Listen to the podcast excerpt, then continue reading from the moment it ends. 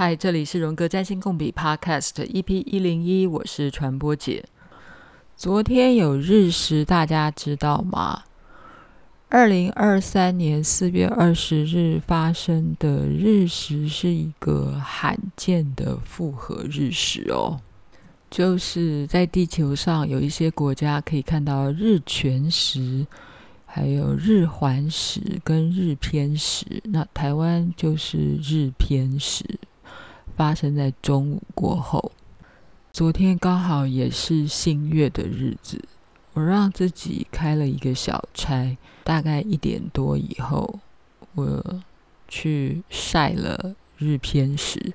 昨天大概全国都是下雨的状态啦，但是刚好在中午的时候，其实有点太阳，虽然看不太到太阳本人，因为还是被云给遮住了，但是。日光光线是透出云层的。四月二十刚好也是新月，所以我除了带了自己去晒太阳之外，我其实还带了今年初我得到了一个手链水晶礼物，带着这串石头一起去晒太阳跟晒月亮。我一直是一个有石头的人，嗯。十几年前，我曾经学过萨满。那时候，萨满老师要我们自己去挑自己喜欢的石头五颗，放在自己的 Mesa 里面。所以我一直有石头。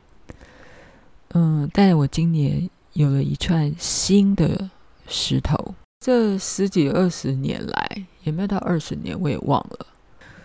人生总是有一些机缘，会买到一些水晶啊，嗯，或一些嗯有能量的物品啊、物件啊，甚至是各种疗法的器物、宗教的法器，嗯，他们这些东西都在阶段性带给我很多的帮助。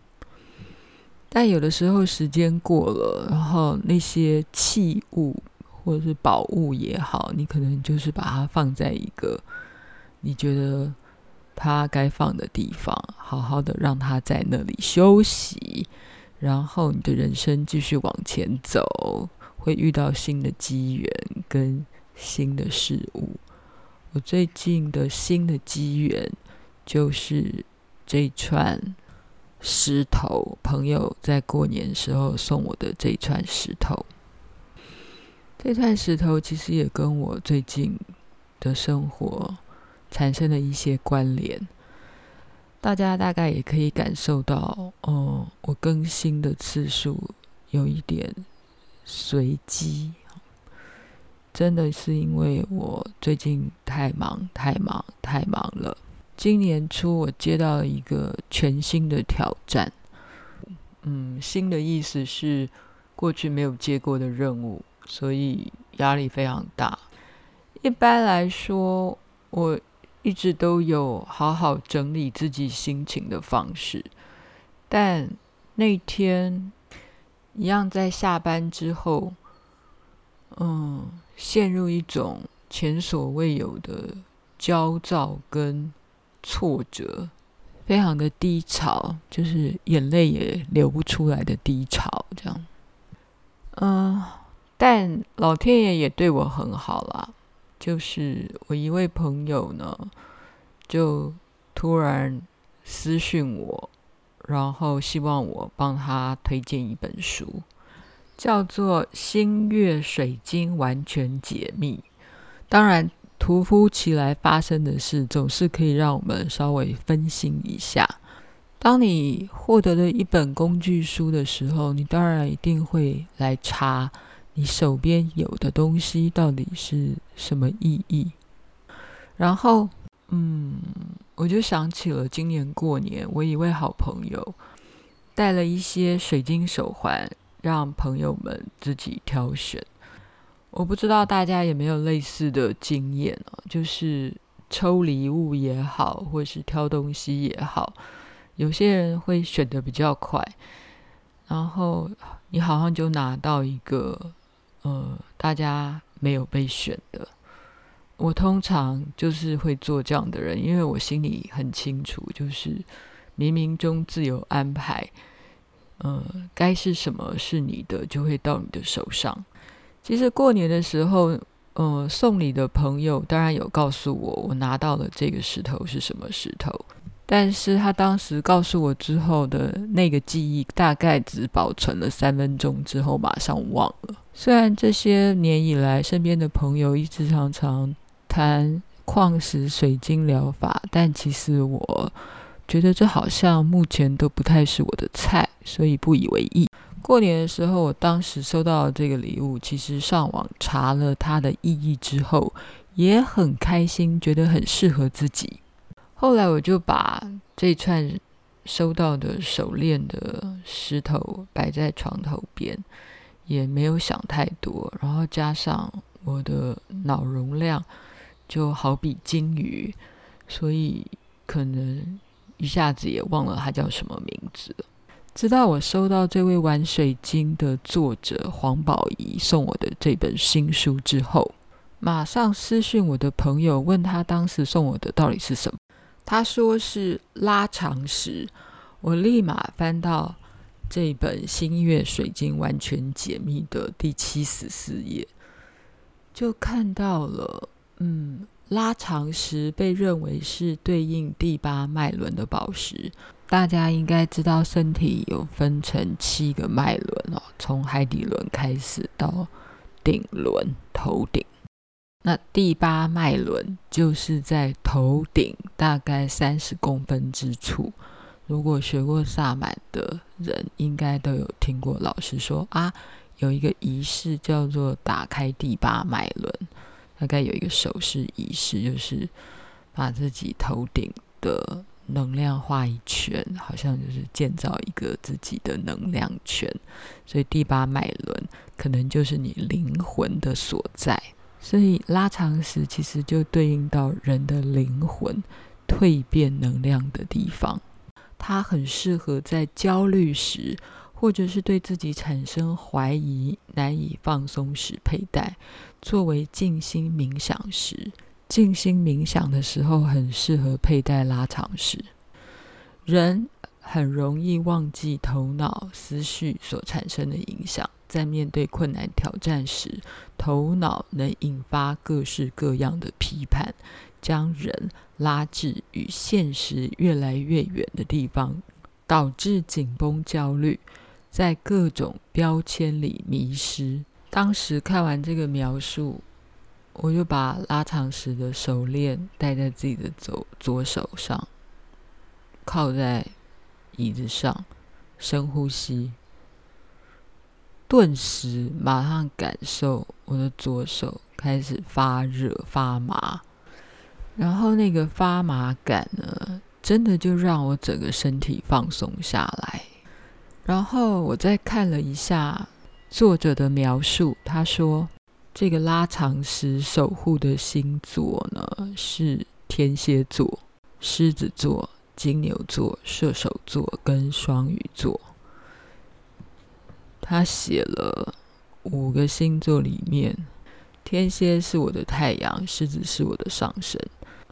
我相信你有同样的经验，当时你立马就觉得一切都是住好好的，它就是我此刻需要的东西。隔天我就带着这个拉长石的手链去上瑜伽课。我的这位瑜伽老师是那种常常跑印度去进修的人，然后他看了我的石头，就说：“哦，你这是月光石哈，很适合你哦，就是心浮气躁的时候可以获得平静释放。”那我心里想说，这明明就是拉长石，但我回家以后一样查了。这个月光石的意义，就发现其实月光石跟拉长石真的是邻居亲戚，他们都是属于长石家族。所以如果不细看的话，这个拉长石跟月光石是很像的。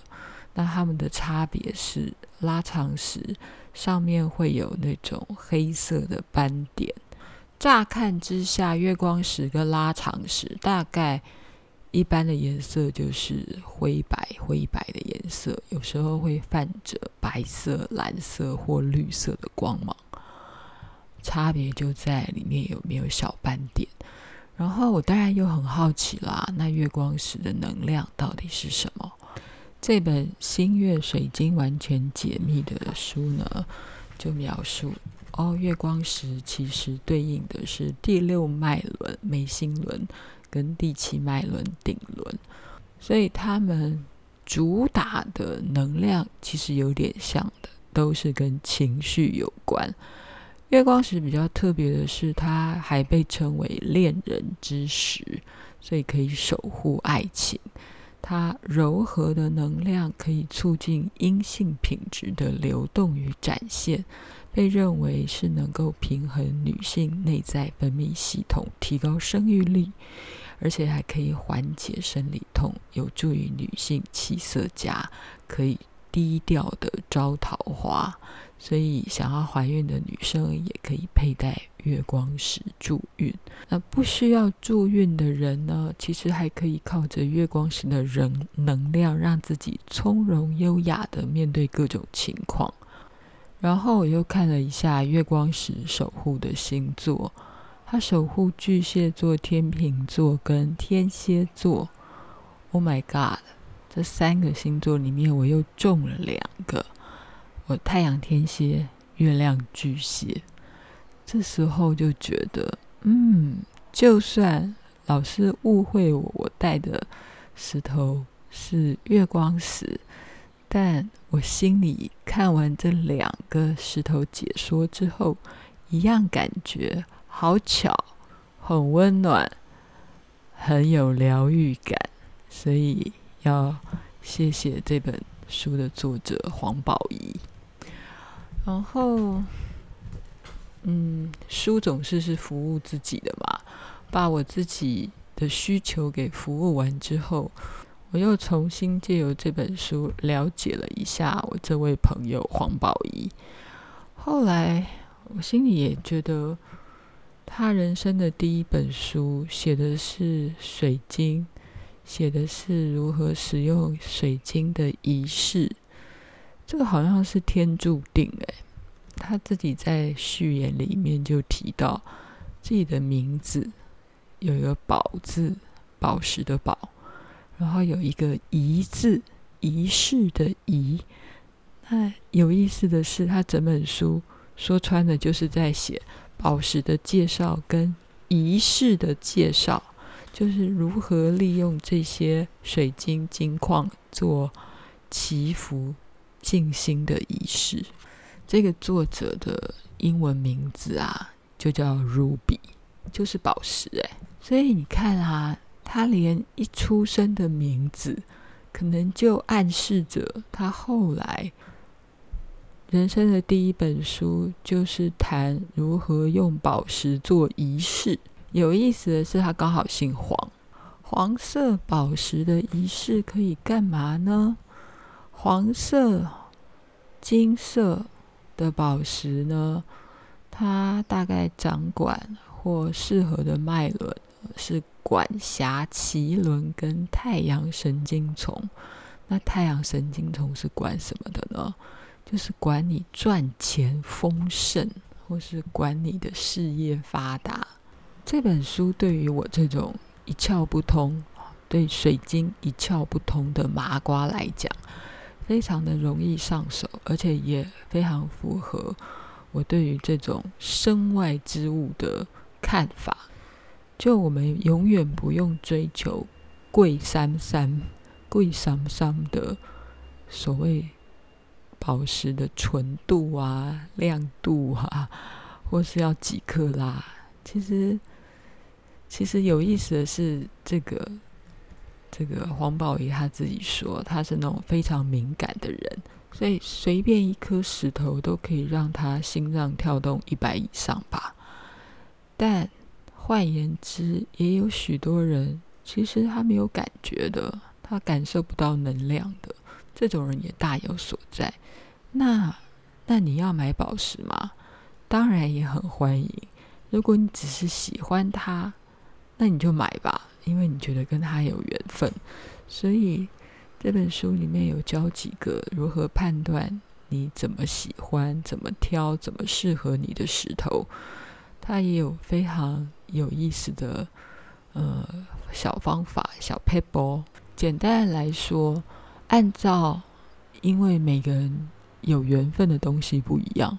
体质不一样，敏感度不一样。对萨满而言，在河床上的任何一颗石头都是有能量的。随便一颗，好，对不起，我任何一颗，好，随便一颗可能会污蔑的那颗石头，应该要讲，任何一颗石头都可能会跟任何人或某些人结缘，然后让他整个人的灵魂颤动不已。同样的道理。就算是再名贵、再纯净的什么水晶，好，可能一颗一百万的什么金吧，或钻石，有些人可能也毫无感觉啊。那什么叫做跟自己有缘分、对自己有帮助的石头呢？我自己的认定很简单，只要来到你生命里的任何石头、宝石、水晶，都是跟你有缘分的。就好像我朋友在过年的时候送我的这一串拉长石，或者是你也可以到你妈妈、姐姐、妹妹，他们可能丢在那种玩具箱里面不小心遗落的那一颗小水晶，它搞不好也是你很有缘分的那颗石头啊。也许它已经被你的妈妈、姐姐，哈，好啦，或哥哥、弟弟被他。束之高阁或遗弃多年，然后你再重新发现它，然后重新把它净化一番，带着它去晒月亮，一起静心，你一样可以再好好的让它陪伴你一阵子。至于陪伴多久才会让你的宝石、水晶、石头产生意义呢？我自己觉得哦，只要它在你的生命里面曾经出现过，让你有美好的感觉，让你舒缓情绪，让你感觉惊喜、惊喜，甚至于是让你感觉哦，原来这就是水晶的能量跟石头的能量，让你有新的体会跟感受，那就完全值回票价啦。这本书作为一本工具书，最厉害的地方是教导大家。如何用简单的仪式，让你感觉矿石的存在或发挥它最大的能量？其实仪式有时候真的很重要啦。比如我刚刚还稍早说，我做的深呼吸，其实就是最简单的仪式，或是你带着它打坐静心，这也是一个很重要的仪式。人还是需要一些仪式性。来增强你的信念跟行动。当有了那颗石头，有了那颗水晶，再配上适合它的仪式，一定可以增强你的愿力。增强愿力的这件事情哦，我觉得当然跟行动力有关了。哈，我相信很愿意 practice 做一些仪式的人。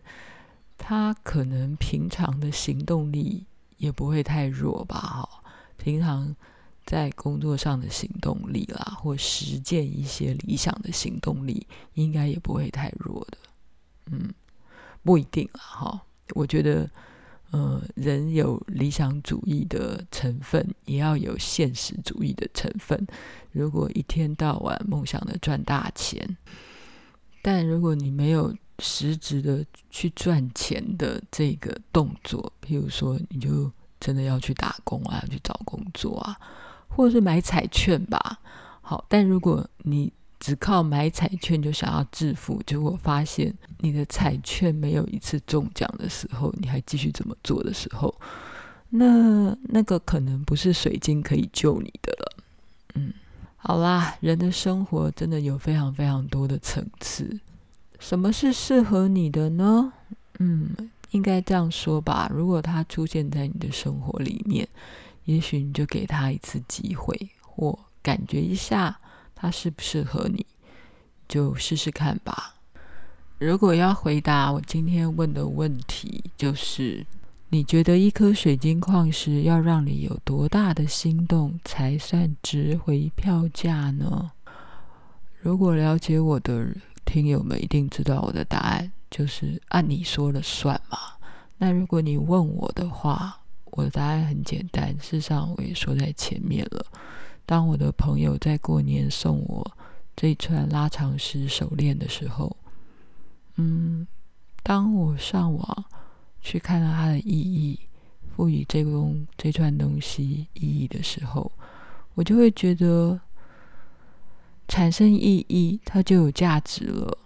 那如果你不懂得自己让宝石、水晶赋予意义的话，那也许这本书《星月五十水晶家完全解密》，它里面说明了五十种水晶的。疗效功能，还有它可以让你桃花招财、许愿、开运的种种面向，它还可以帮助你、协助你，让你的宝石赋予意义，而且增加它的愿力。如果你很想跟这本书的作者黄宝仪直接面对面问问题的话，你的机会来了。就在这个礼拜六，四月二十二号的下午，二零二三年四月二十二号下午，千万不要跑错年份啊！我希望你是最近听到的，而不是一年以后的听友。好，这是一个免费活动，地点在城邦生活讲堂，它在台北市中山区民生东路二段一百四十一号八楼。是新书分享会，免费参加的哦。下午两点半开始。嗯，好，大家有缘分的就过去看一看吧。如果你身上就是有水晶石头，也欢迎你带着过去，以石会友啊。我想黄宝仪应该也很乐意帮你看一看，鉴定一下你的石头。哦，好啦，你可能要说一下你是传播节的听友。也许他会很乐意帮你看一眼的，这应该是让你的水晶起死回生的一个好机会吧。好，好了，只渡有缘人了。这集特别感谢三位听友，Y I N G 燕同学，真的非常由衷的感谢你。我也有瞳孔放大的喜悦过，非常的有同感。非常的感谢你的分享，另外也要谢谢新的朋友天蝎石工人。没错，任何学问的确都是有自学的可能性的哦。嗯，如果你想学微积分，我也相信你现在这个时代，你只要上网去看一下一些 YouTube，什么事情是不能自己学的呢？更不要说是占星了。好。然后还有你说，除了中译书的荣格之外，我都会从什么样的管道接触荣格的知识呢？其实我们现在台湾有很多读荣格书的社团，譬如说有一位心理师钟颖老师，他有一个呃脸书页叫爱智者书窝，他在自己的脸书上常常有一些心得分享，还有一些活动的分享。然后你说，呃，炼金术跟占星，这个当然是一个大学问的题目了。嗯，好，有缘分的时候我们再来谈，至少不是现在。另外，感谢你倒戈过来支持我的 Podcast。当然，我们 Podcast 跟你在追的萨索罗兰，我想是完全不冲突的。也是完全不同属性的两个 podcast。好啦，那我们今天先说到这里了。同样的，支持我的听友们，欢迎你点下面的链接，请传播姐喝咖啡。然后有任何的笔记要分享，也欢迎你点入这个链接里面的留言机制做分享，或者是在苹果的 Podcast 上面留言。一位很可爱的听友叫做“期待不更新之后的甘愿更新”，谢谢 Andy 米用在我的 Podcast 上面留言。今天应该就算是一种在多日不更新之后的甘愿更新的一集，也许归功于。晒过日食的太阳跟新月月亮能量的拉长时的嗯鼓舞之下，再来更新的一集。当然，每次的更新都是因为呃有一点动力跟有一点小故事想说，有趣的故事能说才会更新啊。感谢大家的支持，也期待收到大家的共同笔记了。我们下次见，拜拜。